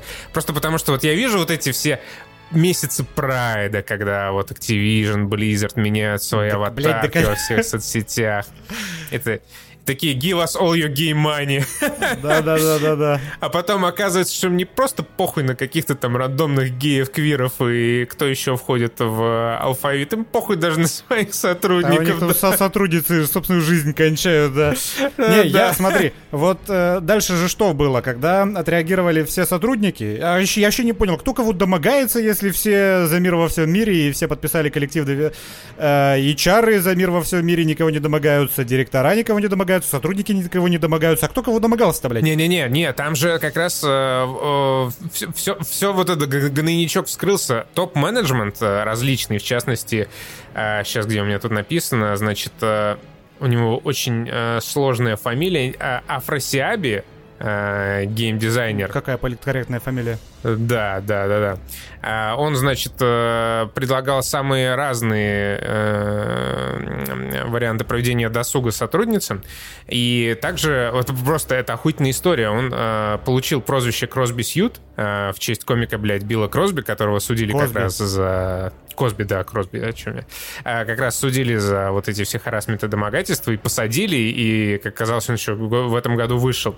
И более того, даже был в 2013 году а, Косби Клуб, точнее, номер Косби, блядь, на Близконе, нахуй. Подожди, а, а это уже в то время, когда люди знали, что Косби женщин насиловал, или это было в честь э, его Конечно, достижений это как не, комика? не, это не в честь его А, да? комических достижений. То есть а, Котаку провел расследование и, на- и- и не нашел типа прямой связи, но, блядь, с учетом того, что в этом номере Билла Косби они собирались трахать хот чикс, Э, Типа, э, цитата.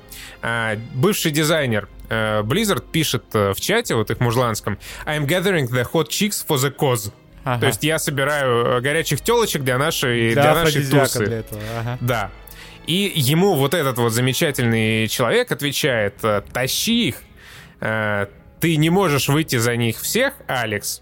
А, точнее, блядь, сука, это пишут вот этому Афросиабе, а Афросиабе отвечает, могу, э, в моей культуре так можно. Ага. И ему другой коллега отвечает, блядь, ты ошибся в слове «трахать». А, фу, какая низость. Ты прям это так произнес, типа...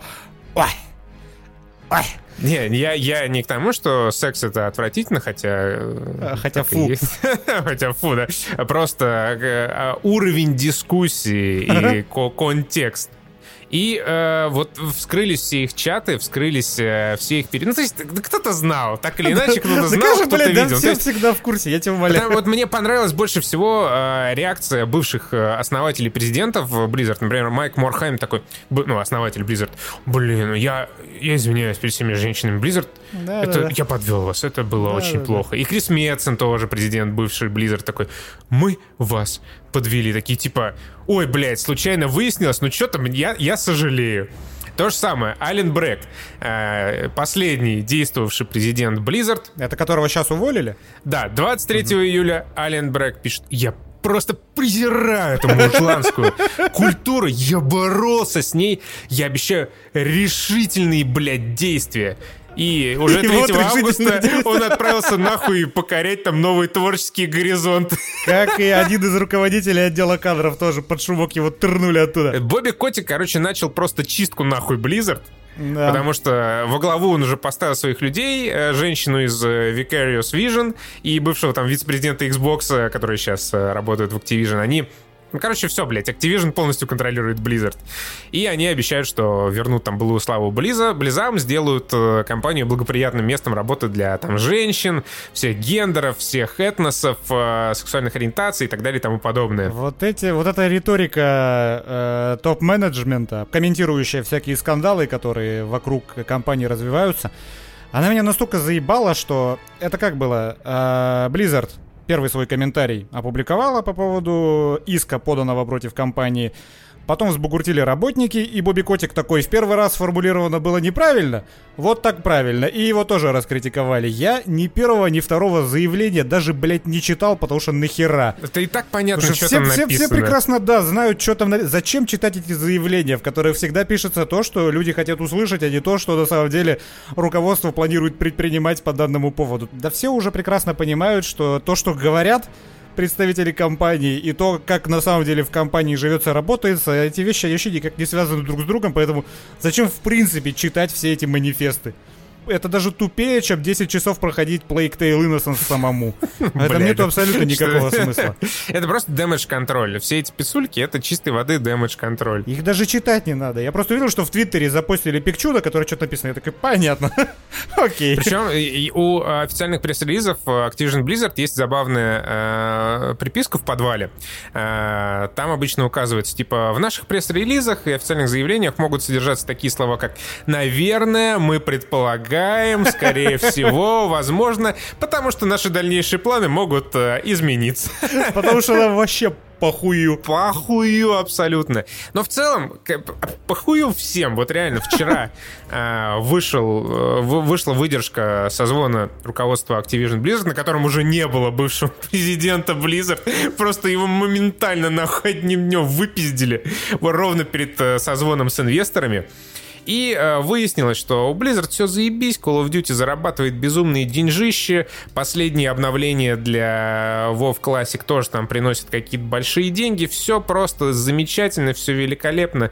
Э, Diablo Immortals уехала на первое полугодие следующего года, но это не важно, потому что в этом году выйдет ремейк Diablo, и вообще все просто супер. И акции Blizzard так потихонечку сразу, Activision Blizzard такие, уйти обратно вверх. Вот. Это, это вся рыночная экономика. Бля, на самом деле есть две абсолютно охуительные истории, ради которых все это затевалось. Давай, да, р- расскажи про первую, про камеры. А, про, блин, э, какой-то чу- какого-то чувака вывели на чистую воду, он признался, что как-то из разработки... А, из инженеров, блядь. А я не помню, ты лучше, наверное, помнишь, откуда он был? А я, нет, к сожалению, я вот ее вскользь прочитал, я забыл, блядь, ее себе дописать. Какой-то чувак э, решил немножко попиперить и поставил видеокамеры в туалете под раковиной с видом на толчок. И, наверное, успешно себя в подсобке наяривал последние два года на то, как люди мочатся в сортире. Ну, короче, да, там суть была в том, что его вроде как еще в Blizzard подня... э, поймали, но непонятно, чем эта история закончится. Я, блядь, я угорел со второй истории. Потому что, в принципе, она вписывается, сука, вообще в контекст моего восприятия, блядь, мира. Короче, 2015 год. э, Blizzard отправляется на какую-то конференцию по кибербезопасности и э, в том числе хантит себе там спецов по кибербезопасности. И не повезло зайти на огонек э, в, в рекрутинговую будочку э, некой Эмили Митчелл. Эмили Митчелл на тот момент была, значит, э, хакером, и занималась она, э, как это называется, пентестингом. Э, По-английски это звучит как penetration testing. Звучит И интересно. в том числе, да, ну это, ну короче, она проверяет, насколько должна была проверить, насколько хороша безопа- кибербезопасность Blizzard, то есть впенетрироваться в их серверы. И у нее в том числе была, э, на, на ней была надета футболка, произведенная э, компанией по кибербезопасности Secure State, на которой было написано Penetration Expert. И она пришла, значит, к этим HR из Blizzard, блядь. И там вот просто как, блядь, как в наших лучших нарезках. Один спросил такой, а когда тебя в последний раз пенетрировали? Второй спросил, типа, а ты, а ты любишь, когда тебя пенетрируют, и как часто это делают? То есть, блядь, Какой кошмар. Короче, а, э, она ушла, естественно, оттуда взяла какую-то кружку подарочную, сувенирную, и ушла. С- Самый прикол случился позже, когда через два года Blizzard э, по-прежнему искала себе какого-то подрядчика, который бы занимался безопасностью. А Они написали в компанию, которая сейчас называется TerraHash, и по счастливой случайности там как раз уже э, операционным э, директором работала вот эта самая Митчелл. Она увидела от них письмо, она пошла к руководителю своей компании, э, Джереми Госни, рассказала ему об этой ситуации, и Джереми ответил, короче, типа, идите нахуй, мы вам не будем помогать с вашей кибербезопасностью, либо поможем в том случае, если бы, если вы заплатите 50% налог на мизогинию, который э, будет, ну, естественно, задоначен в э, фонд э, женщины в технологиях.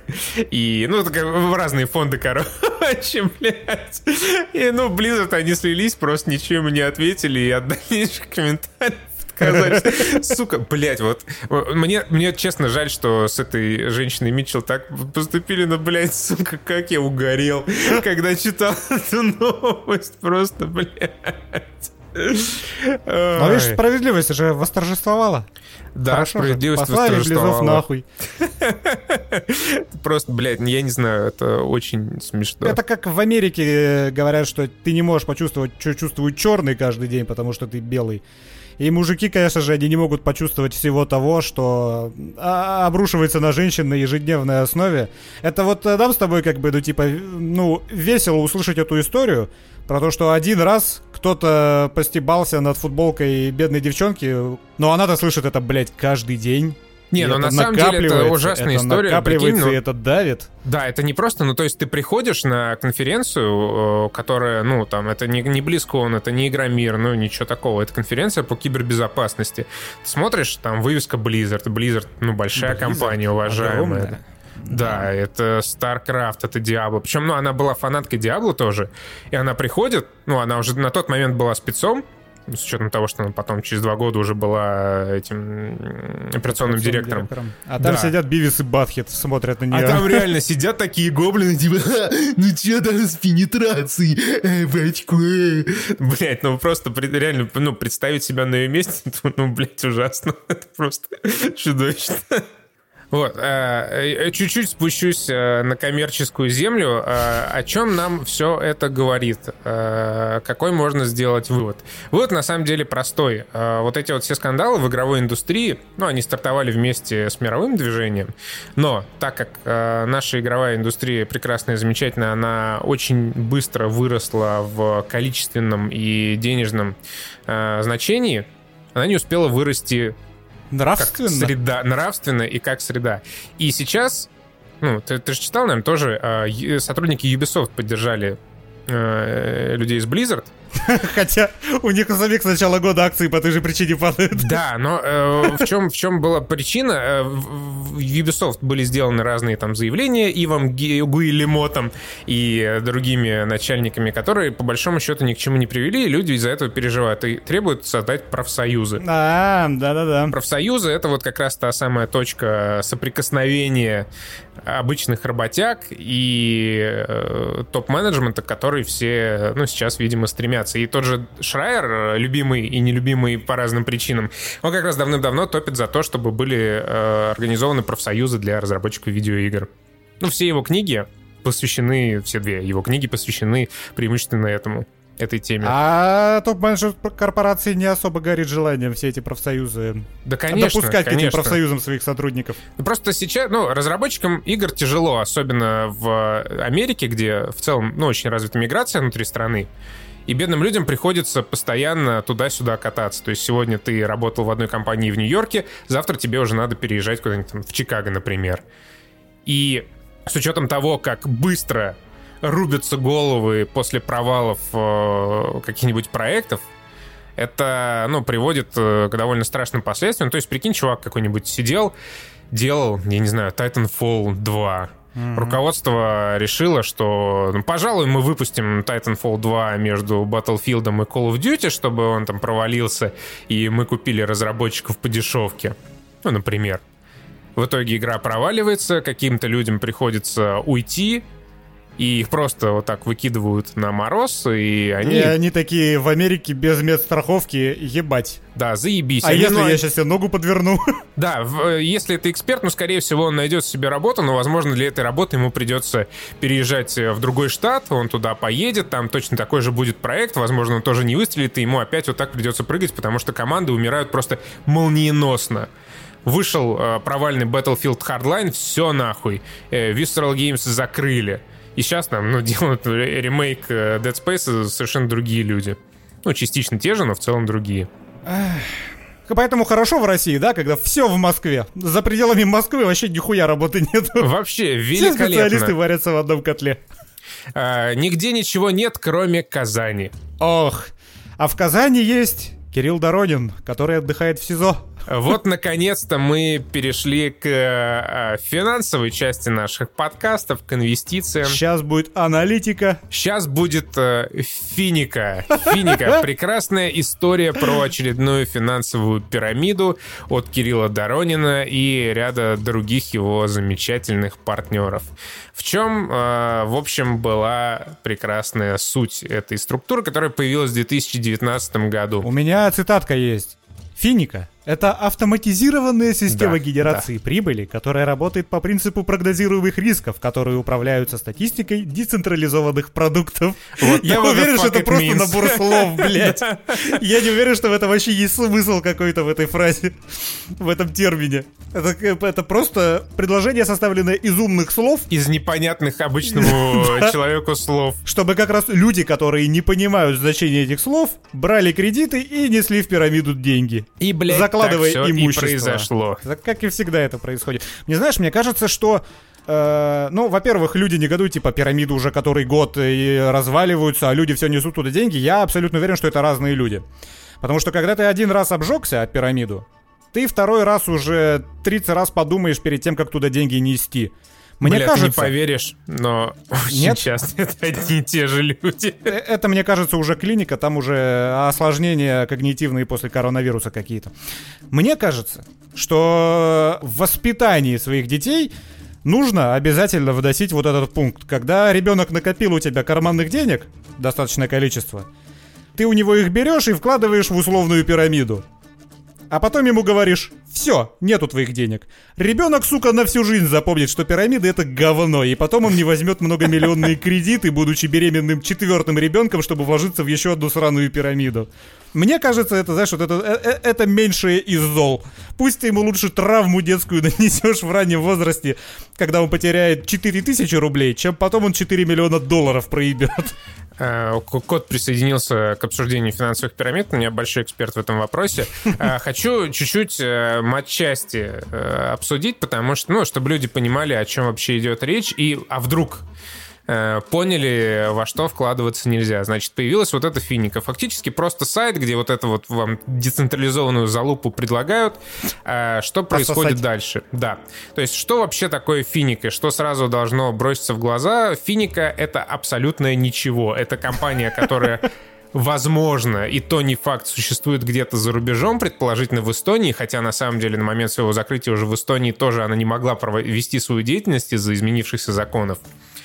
А, это компания без каких-либо вообще лицензий на территории России. И даже в, в оферте, э, в договоре пользовательском соглашении Финика написано, что эта компания не несет абсолютно никакой ответственности ни за что. Все, что вы теряете, вы теряете по своей воле и на свой страх и риск. И более того, все операции, которые там проводятся в этом Финика, они проводятся не за деньги, а за шиткоины внутренние что вообще предлагала Финика? Финика предлагала доходность э, там в районе 30% в месяц. В месяц. В месяц, Это да. еще один момент, в котором охуевает даже Уоррен Баффет. Он такой, а что, так можно было? То есть, да, то это, в принципе, абсолютно какие-то космические суммы, особенно с учетом того, что э, по версии Финика эти суммы зарабатывались э, как раз на торговле там акциями и всяких и делишках на бирже. То есть вы заносите свои деньги, вам в обмен на них дают какие-то шиткоины, э, какие-то вот супер-мега трейдеры, они крутят-вертят ваше бабло э, на бирже. По системе децентрализованных продуктов. Да, да. Причем э, с какого там, по-моему, с 19 года я читал эту хронологию, или с 20-го ты даже не заносишь туда деньги, ты заносишь туда, ты сам покупаешь эти шиткоины и да, уже заносишь да, да, туда да, шиткоины. Да. Почему? Потому что, ну, зачем это сделано? Затем, что криптовалюта на территории РФ, по-моему, до сих пор, она вообще не считается ничем. Ее на бумаге нету. И если ты потом пойдешь в какую-нибудь прокуратуру, говоришь, что у меня украли шиткоины, прокуратура это воспримет, как у тебя украли фантики от конфет. Это, это, не, это, это не считается ничем. То есть у тебя фактически ничего не украли. Да, так Ну, по крайней мере, так было, сейчас как не знаю. Ты купил вот этот шиткоин, ты его получил, условно говоря, он в какой-то момент стал стоить ноль, все, ну, ты, ты а... остался со своим шиткоином. Он сейчас стоит, по-моему, 50 центов, хотя в какой-то момент стоил что-то в районе 50 долларов или типа того, или даже 2, 200 долларов. Причем э, вот, это, вот эти все эти суммы, они регулировались исключительно самим вот этим фиником и ничем больше, ничто больше на эти цены. продукта нету. Да, нет такой, не было ни, такой криптовалюты, ничего вообще не было. Были вот только две, было два шиткоина. Это цифрон какой-то, э, который вот а, основная такая мелкая криптовалюта Финика. И, э, блядь, я уже забыл, что-то какой-то индекс у них. Э, значит, цифрон стоил условно 1 доллар, а индекс стоил 1000 долларов.